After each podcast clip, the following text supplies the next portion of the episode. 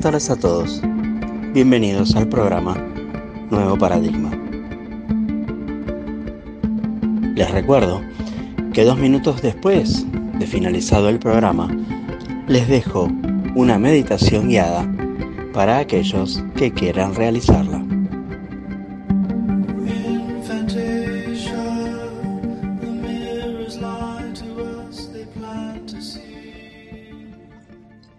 En el programa anterior hablé bastante acerca de los campos de fuerza electromagnéticos, acerca del alma y de nuestra dualidad físico-energética.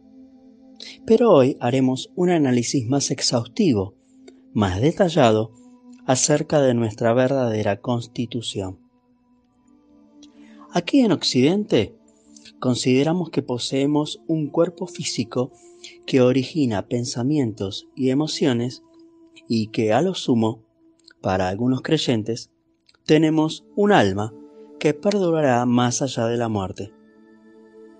Pero en Oriente, desde hace más de mil años, se considera que el ser humano posee una constitución septenaria, es decir, siete cuerpos. Ellos son el cuerpo físico, el cuerpo etérico o cuerpo de energía, el cuerpo astral, el cuerpo mental inferior, el cuerpo mental superior, el cuerpo búdico y el cuerpo átmico. Hablaremos hoy del cuerpo etérico o cuerpo de energía. Para empezar, hablemos un poco acerca de las energías que emanan de la divinidad, de la In Sof, del Tao, ya que si no comprendemos esto, tendremos elementos insuficientes para entender las características del cuerpo etérico. Esta energía proveniente de Dios quizás tenga centenares de modalidades, pero las culturas orientales han observado algunas muy importantes. La primera energía es llamada Foat por los hindúes y es la encargada de formar los diferentes planos en el universo. Como esta energía es de naturaleza septenaria, formará entonces siete tipos de especies de átomos, cada una de las cuales formará en el universo siete planos distintos. Estos planos son el plano físico, astral, mental, búdico, nirvánico, paranirvánico y maja paranirvánico. A medida que este universo formado por siete planos comenzó a evolucionar, se formaron siete subplanos dentro de cada plano. Para no confundirnos, vayamos de a poco. Analizamos el plano físico, que es el más conocido. Este plano, como dije antes, tiene siete subplanos. Ellos son el sólido, el líquido, el gaseoso, el etérico, superetérico, subatómico y atómico, siendo los estados sólido, líquido y gaseoso conocidos por todos ustedes. Pero hay cuatro subplanos más, como acabo de contarles, el etérico, superetérico, subatómico y atómico, que aún son desconocidos por la ciencia. Aunque, como expliqué en el programa anterior, algunos científicos ya están observando el subplano etérico, porque sus investigaciones delatan la existencia de campos de fuerza electromagnéticos en la materia viva. Nuestro cuerpo físico está formado por materia en estado sólido, líquido y gaseoso y es visible. Pero nuestro cuerpo etérico o cuerpo de energía está formado por materia en estado etérico, superetérico, subatómico y atómico y es invisible. Resumiendo lo explicado hasta ahora, una energía proveniente de la divinidad llamada Foat forma siete tipos de átomos primordiales, los cuales dan origen a siete planos en el universo. Estos planos han ido evolucionando en eones de tiempo, dando origen a subplanos. El plano más denso de todos ellos es el plano físico, conocido por todos. Pero este plano físico posee siete subplanos, tres conocidos, el sólido, el líquido y el gaseoso, y forman nuestro cuerpo físico, pero cuatro subplanos son desconocidos aún y forman el cuerpo etérico o cuerpo de energía. La segunda energía, proveniente de la divinidad, es denominada prana. Esta energía comienza a actuar primeramente sobre los átomos del plano más elevado, el Maha Paranirvánico, para luego actuar sobre los átomos de los planos siguientes, más inferiores, el paranirvánico, nirvánico, búdico, mental, astral y finalmente el físico. Cuando prana actúa sobre los átomos primordiales en cada plano y subplano, impregna a dichos átomos de una energía suplementaria, haciendo que éstos se modifiquen o se agrupen para formar sistemas más complejos y perfectos. De esta manera, lo que antes era una vida energía, formada gracias a la primera emanación de la divinidad o Foat, se transforma ahora en una vida conciencia, gracias a la segunda emanación o prana. Estos primeros átomos formados por Foat hubieran permanecido inalterados, sin conciencia de sí mismos y ni del medio en que se encontraban por toda la eternidad, si no fuera por prana. ¿Qué diferencia hay, entonces, entre una vida energía y una vida conciencia? En que la conciencia forma los seres que habitan los distintos planos. En los planos superiores, los seres no tienen forma. Recién empiezan a tenerla a partir del plano mental.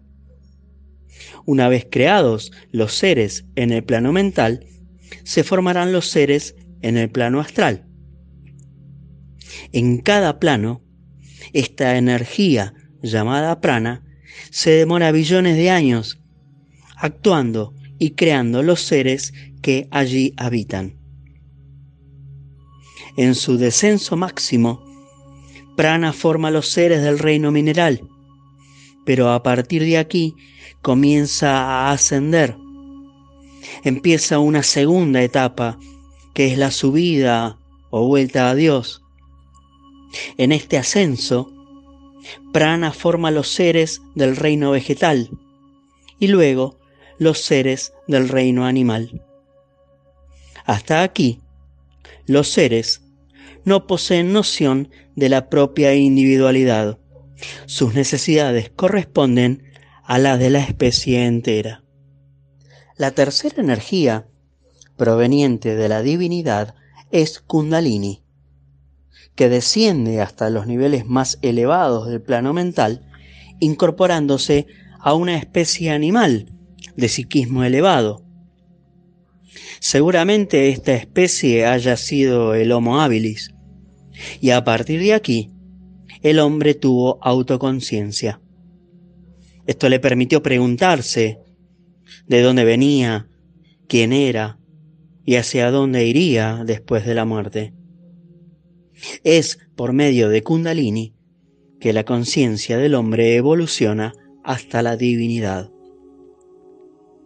Estas tres modalidades de energía provenientes de Dios, Foat, Prana y Kundalini, siguen actuando permanentemente, ya que sin ellas el universo entero se desvanecería en un instante.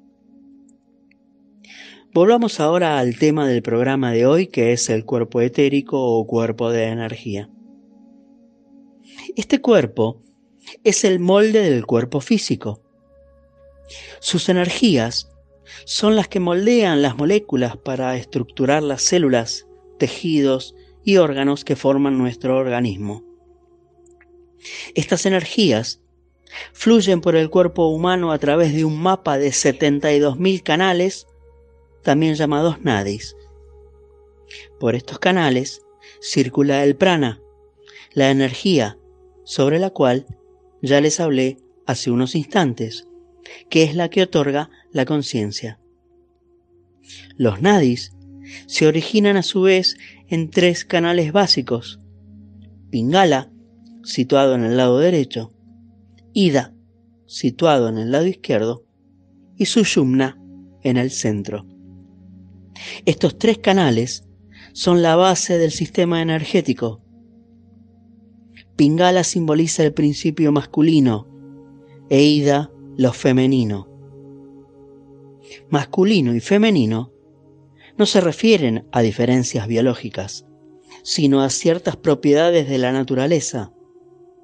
Una energía masculina tiene cualidades más extrovertidas, más exploradoras, es activa, lógica, se asocia con el sol, con el principio yang. Una energía femenina tiene cualidades de reflexión, de receptividad, es más pasiva, intuitiva, se asocia con la luna, con el principio yin. Una persona puede tener un pingala muy pronunciado, es decir, con predominio de energías masculinas. O también puede tener un ida muy pronunciado, con predominio de energías femeninas. Ser hombre o ser mujer no tiene que ver con esto. Un ser humano está completo cuando ambos aspectos, masculinos y femeninos, funcionan en su máxima potencia y se encuentran en un equilibrio adecuado. Sushumna, el canal central, es el más significativo, y aunque es independiente de los 72.000 nadis, es la piedra angular de todo el sistema. Cuando las energías penetran en su yumna, se mantiene un equilibrio sin importar lo que ocurra alrededor, porque se produce un estado interno que es independiente del exterior. Los nadis se juntan de una forma particular para crear unos vórtices de energía llamados chakras. Existen 114 chakras en el cuerpo dos situados afuera y 112 dentro de él.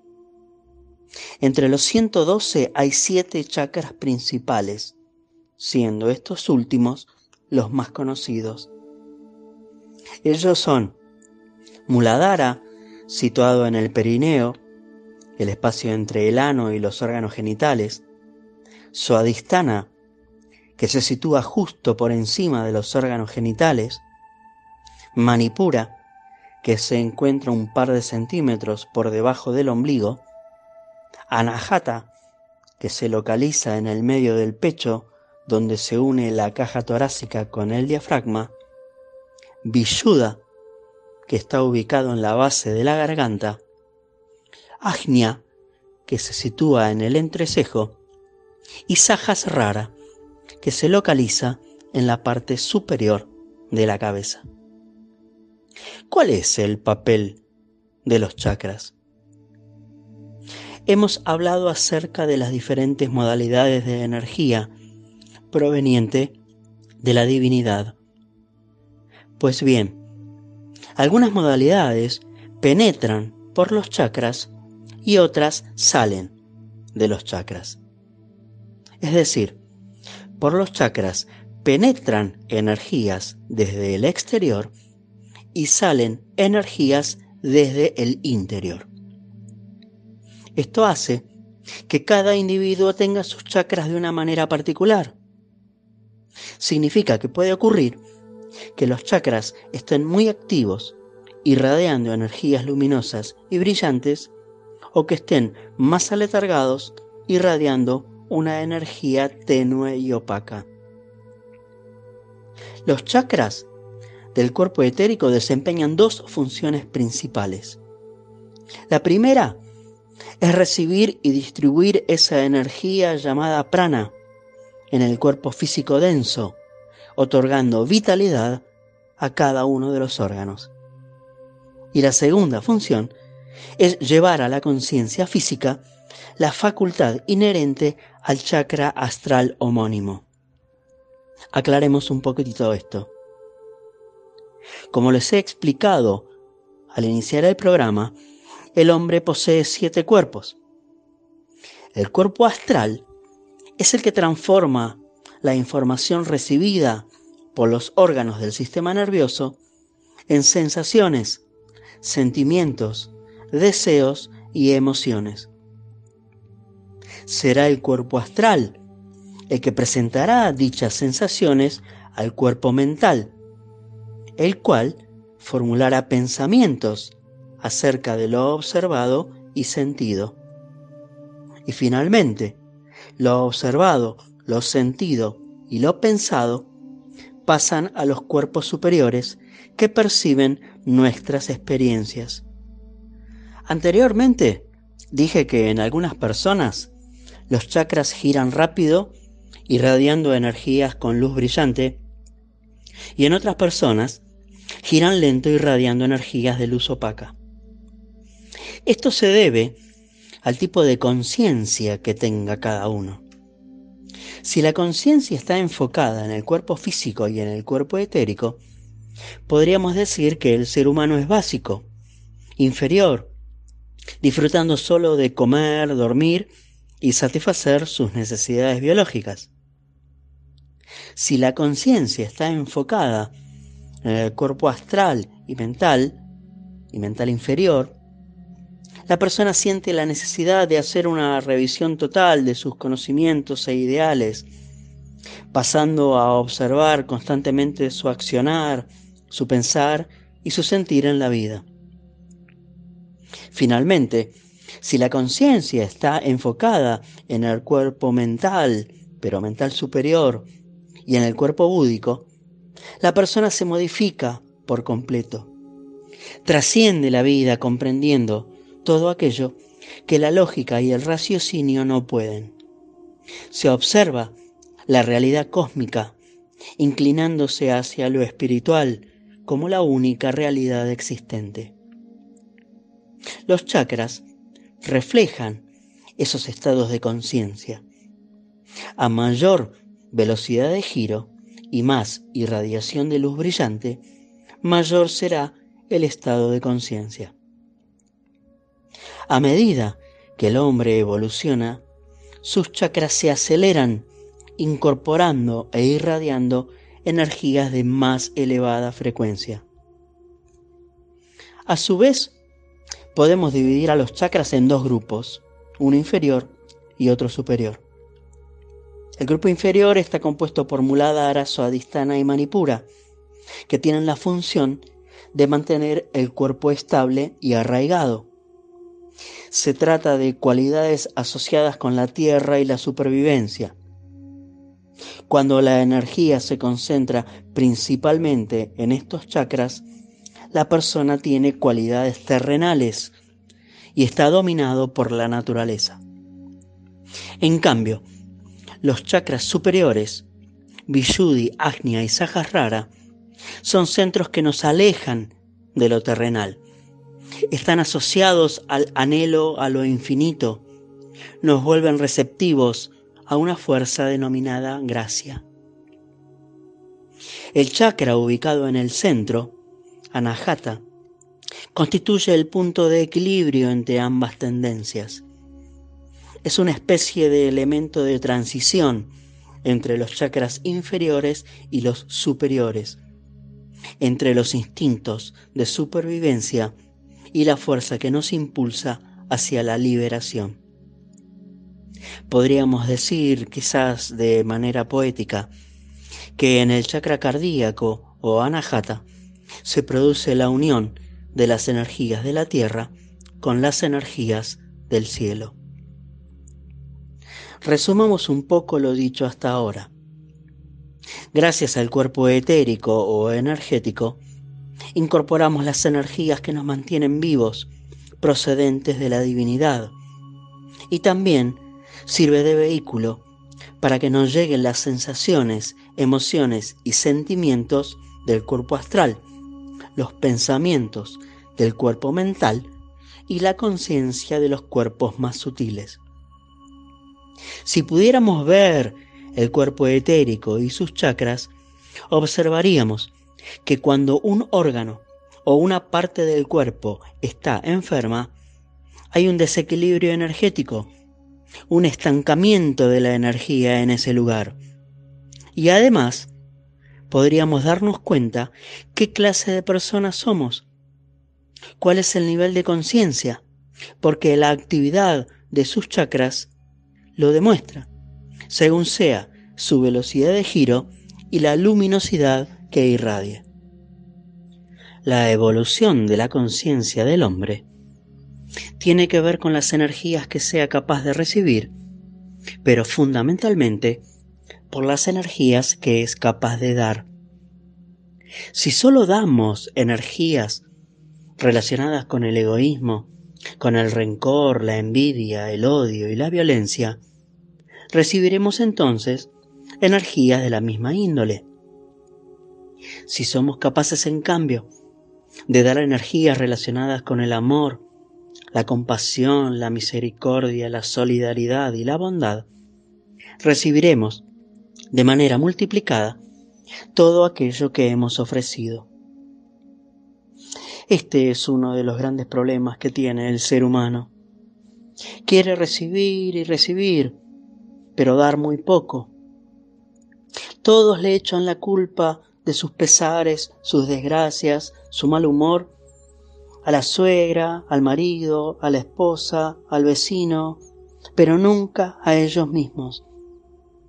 No nos damos cuenta que si respondemos con violencia, con agravios, con rencores, recibiremos energías de igual calidad. Todo ocurre en nuestro interior. Lo acabo de explicar. Nuestros órganos sensoriales captan la información procedente del exterior, pero son nuestros cuerpos más sutiles los que procesan dicha información. Nosotros creamos el odio, la venganza, los sentimientos de ira y la separatividad dentro nuestro. Juzgamos siempre al otro, cuando en realidad deberíamos ver que la verdadera causa de toda esa negatividad yace dentro nuestro, en nuestra manera de interpretar la realidad. Pero para poder ver esto, para que esto ocurra, debemos activar nuestros chakras, hacerlos permeables a energías más elevadas.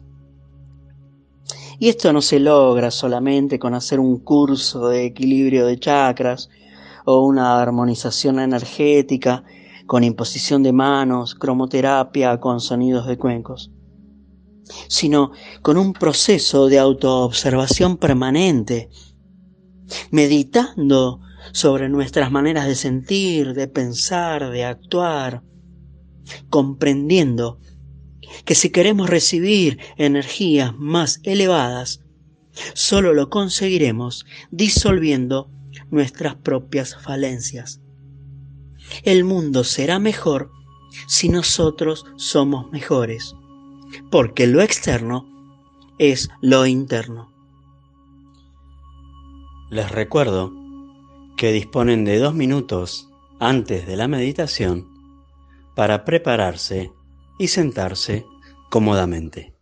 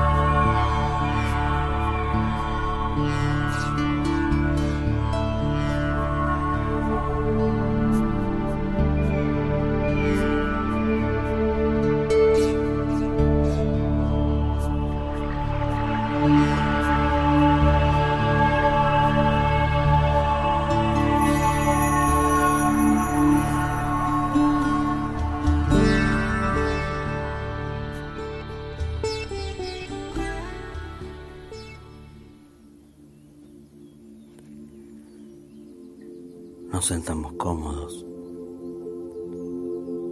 Cerramos los ojos. Tratamos de tener la espalda lo más derecha posible.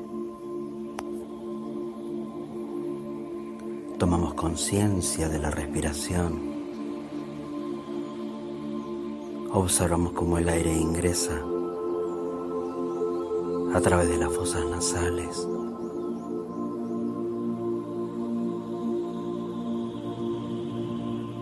Inhalo suave y profundo.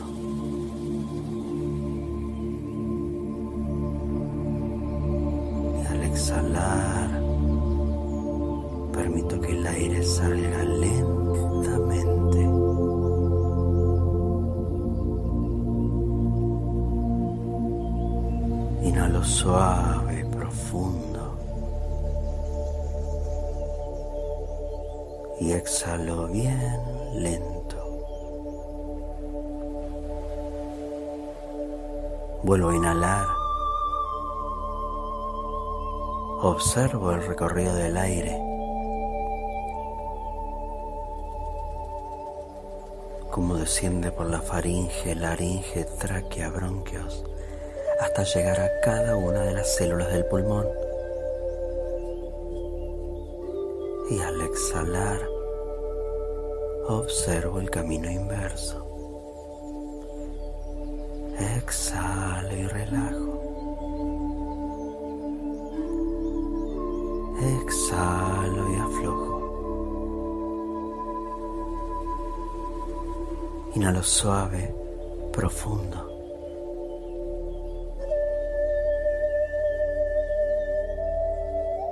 Y al exhalar vamos a comenzar a relajar los pies.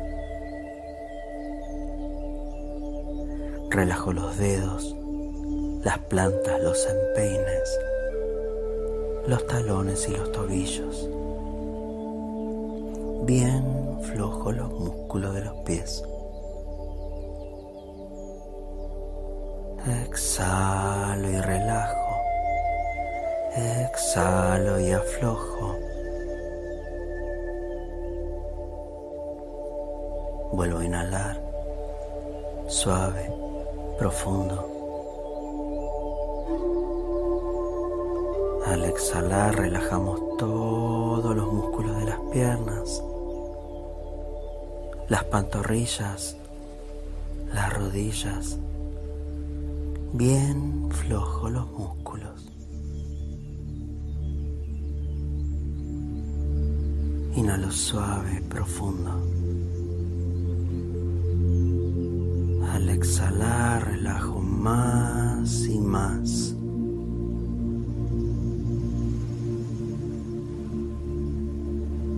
Aflojamos ahora los muslos.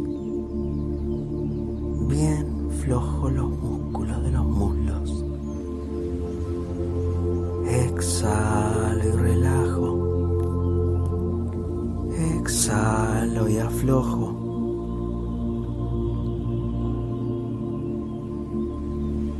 Suave, profundo. Al exhalar, relajo los músculos de las caderas.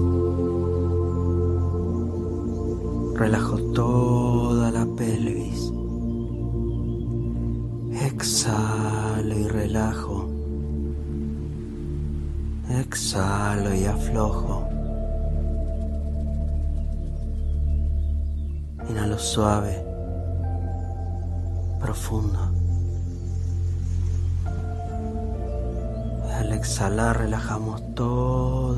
músculos del abdomen. Bien flojo.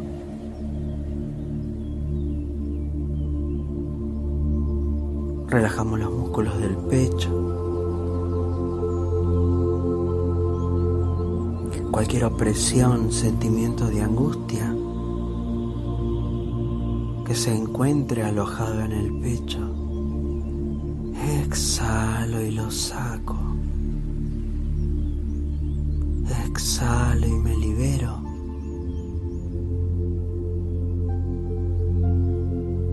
Inhalo suave. profundo. Al exhalar relajamos toda la zona lumbar. Relajamos los músculos de la espalda, bien flojos.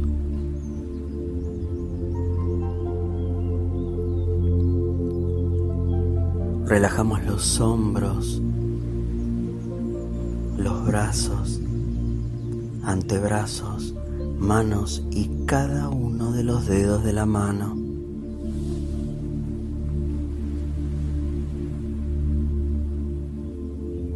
Nos aflojamos más y más.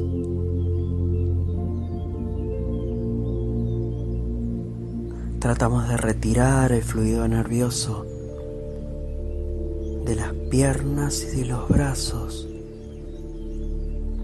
Estos se vuelven inmóviles, pero completamente relajados.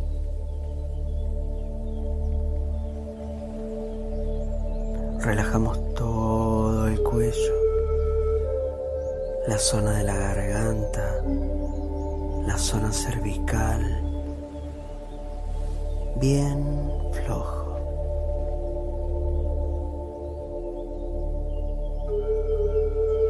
Relajamos la mandíbula inferior.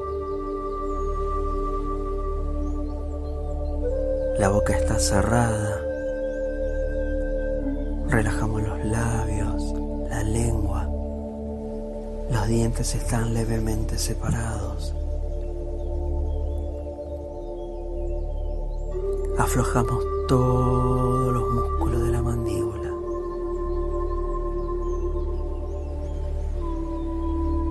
Relajamos las mejillas, los párpados. Alisamos por completo la frente. Relajamos por último todo el cuero cabelludo.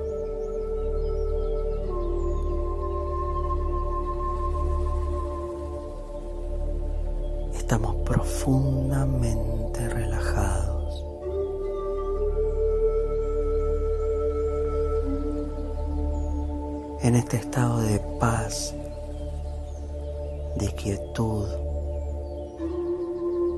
de relajación.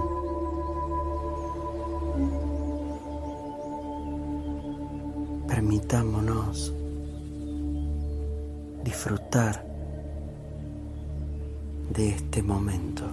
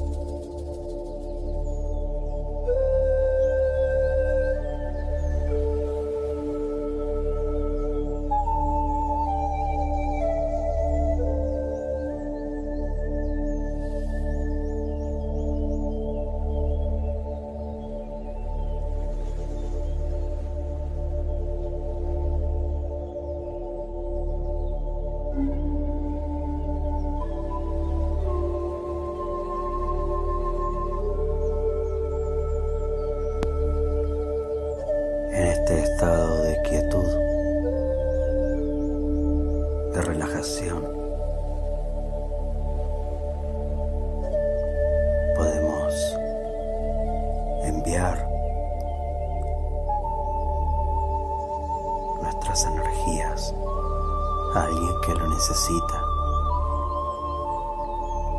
alguien que sufre. O también podemos concentrarnos en un órgano,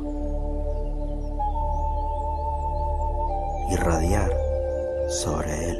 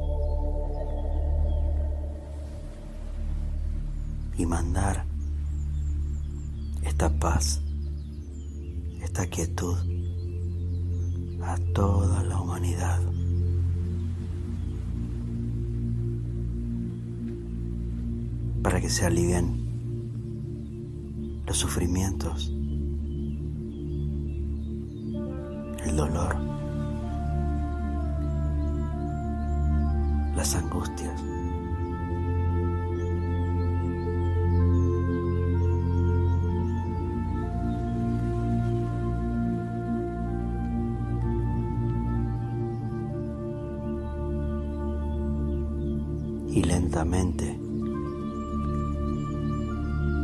sin ninguna prisa, vamos a ir volviendo poco a poco. Vamos a comenzar a mover los dedos de los pies, los dedos de las manos y vamos volviendo, tomando conciencia nuevamente del cuerpo físico.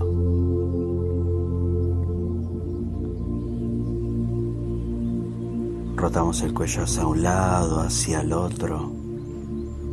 Comenzamos a hacer pequeños movimientos para ir volviendo. Agradecemos por habernos permitido este momento de quietud y de relajación para nosotros mismos.